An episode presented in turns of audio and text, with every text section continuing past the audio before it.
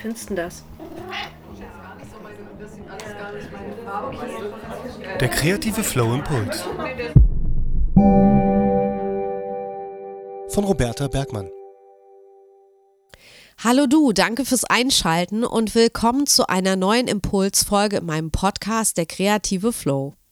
Ich bin Roberta, dein Host für diesen Podcast und als Designerin und Künstlerin bin ich freiberuflich seit vielen Jahren unterwegs, schreibe und illustriere Bücher und gebe mein kreatives Wissen in der Erwachsenenbildung und hier bei der kreative Flow weiter. Der kreative Flow basiert übrigens auf meinem zweiten Sachbuch Kopffrei für den kreativen Flow, das 2018 im Hauptverlag erschienen ist. Du kannst dieses Buch auch gern bei mir direkt mit oder ohne Widmung bestellen. Darüber würde ich mich sehr freuen. Geh einfach dazu auf meinen Instagram-Kanal oder in meinen Online-Store unter www shop.robertabergmann.shop oder du gehst auf shop.derkreativeflow.de. In der heutigen 31. Impulsfolge geht es um deinen Arbeitsplatz, also den Ort, den du aufsuchst, um kreativ zu sein.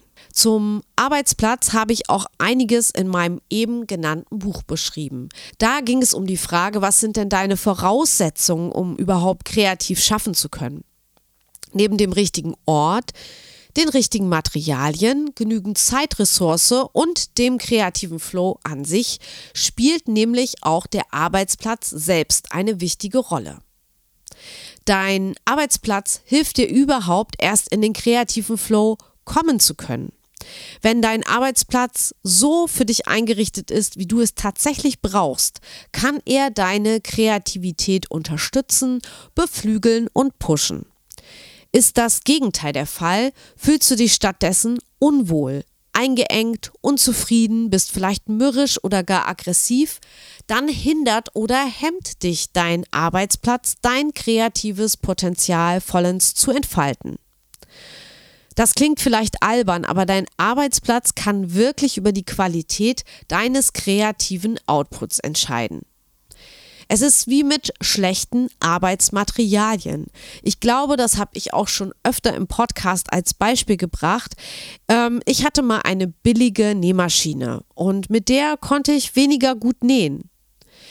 Und ehrlich gesagt, ich bin gar nicht mit ihr zurechtgekommen. Also ich bin gar nicht richtig ins Nähen gekommen, denn eigentlich ist immer schon der Faden gerissen nach wenigen Zügen oder die Nadel ist abgebrochen und ich dachte schon, ich sei wirklich zu blöd zum Nähen und wollte aufgeben.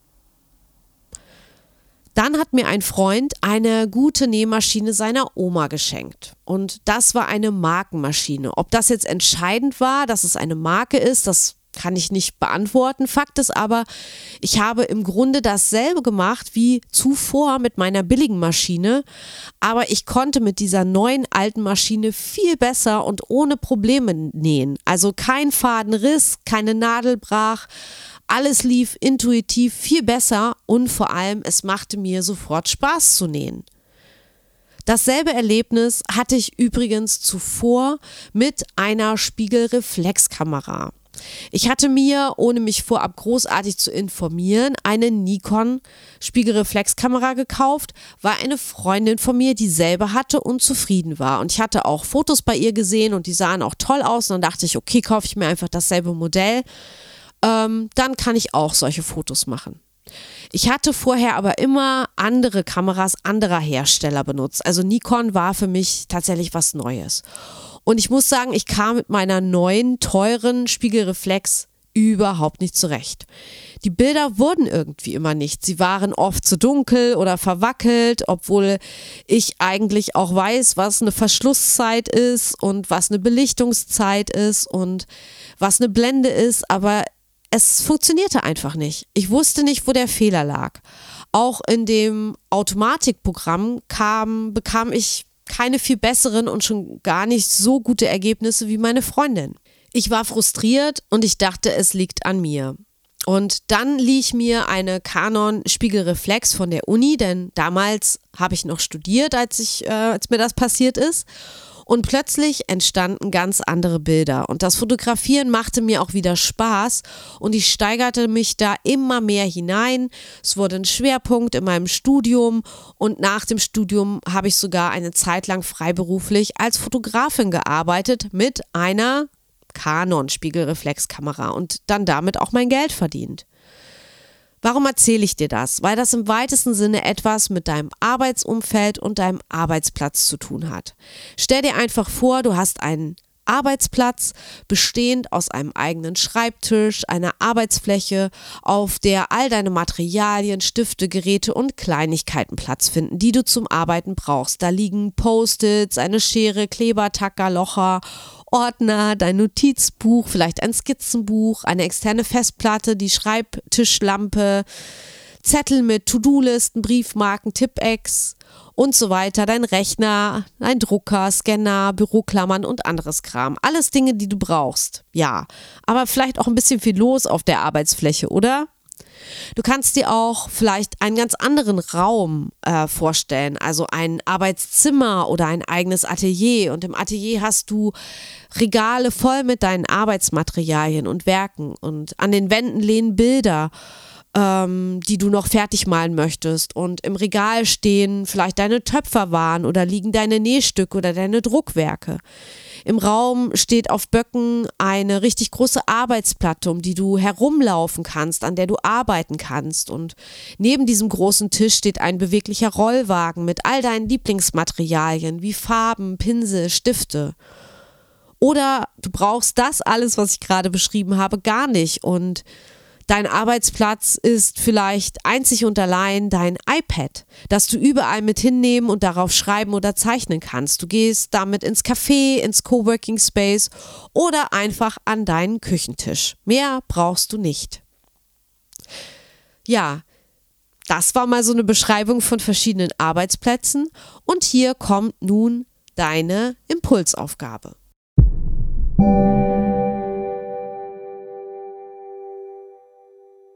Frage dich, wie sieht dein idealer Arbeitsplatz aus? Und hast du ihn bereits und passt da alles oder fehlt was? Was wünschst du dir stattdessen oder wie könntest du deinen Arbeitsplatz, den du hast, für dich so optimieren, dass du mehr Spaß beim kreativen Schaffen entwickelst und so auch deinen kreativen Output noch mehr pushen könntest? Mach doch mal eine Bestandsaufnahme. Welche Materialien, die du vor Ort hast, brauchst du wirklich und befinden sie sich an der richtigen Stelle. Was fehlt dir an Materialien und kannst du dir diese beschaffen? Oder warum gönnst, leistest du dir diese vielleicht nicht?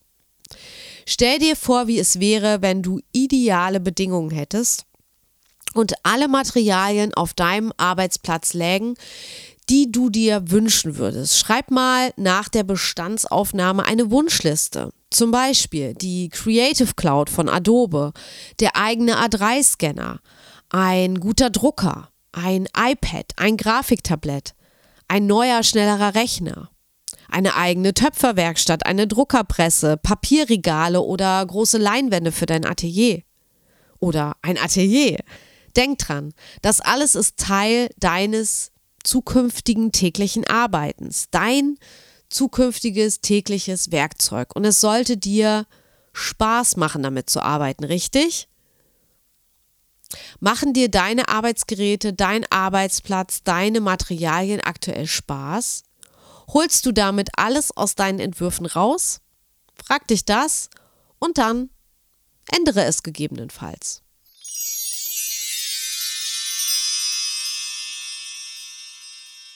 Das war mein 31. Impuls für dich. Ich hoffe, ich konnte dich ein bisschen zum Nachdenken und zum Um- bzw. Weiterdenken anregen. Verändere deinen Arbeitsplatz, denn das bringt frischen Wind in deine Kreativarbeit und du entdeckst wieder vielleicht mehr den Spaß an der Sache. Wenn du noch Fragen dazu hast, dann melde dich gern bei mir. Ich freue mich, wie immer, über Feedback von dir zu dieser speziellen Aufgabe. Wenn du jemanden kennst, für den das hier genau der richtige Impuls sein könnte, dann schick ihm doch einfach den Link zur Folge bzw. zum Blogpost. Alle Impulse findest du auf www.derkreativeflowblog.com steady.de, alles in einem Wort, unter der Kategorie Flow-Impulse. Ich wünsche dir jetzt eine kreative Zeit. Bis bald hier im Podcast. Tschüss, deine Roberta. Du hörst diesen Podcast regelmäßig und magst seine Inhalte? Du möchtest etwas zurückgeben? Dann unterstütze der kreative Flow und werde VIP-Mitglied. Ab 3 Euro monatlich bist du dabei und erhältst exklusives Bonusmaterial. Mehr Infos und Support auf www.steady.de slash der kreative Flow. Den Link findest du natürlich auch in den Show Notes.